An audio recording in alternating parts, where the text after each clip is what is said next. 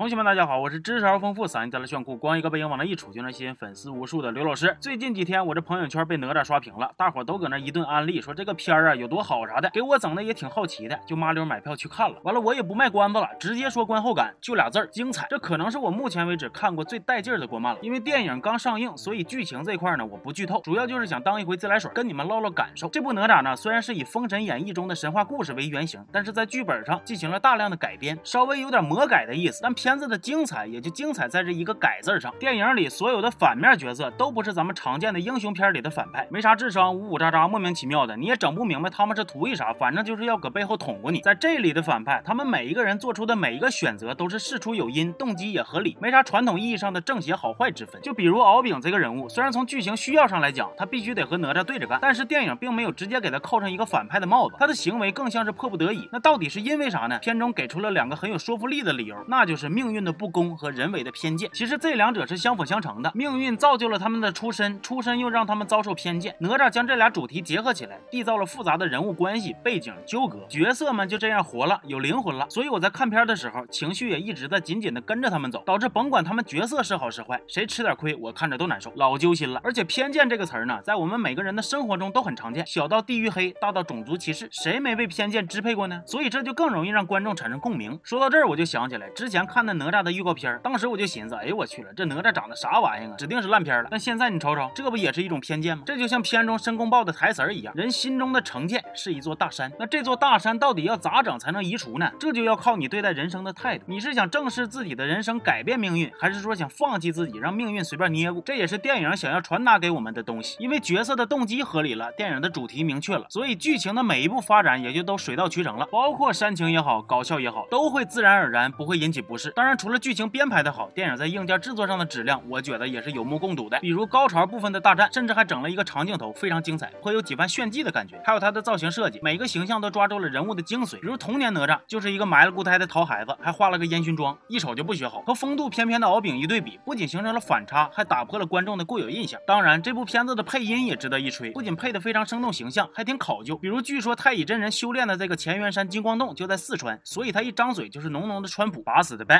不认命。就是哪吒的。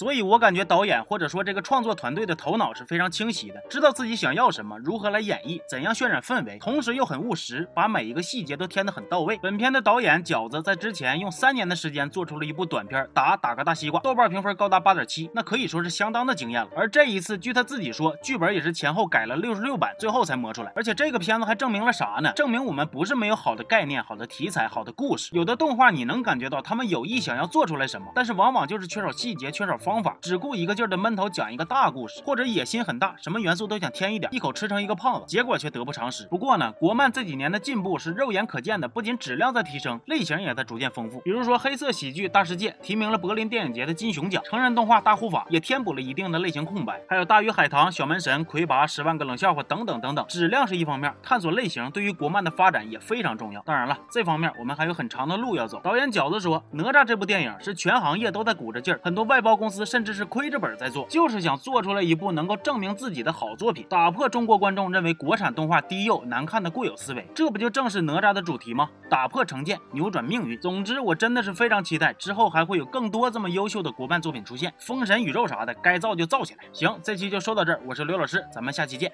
啊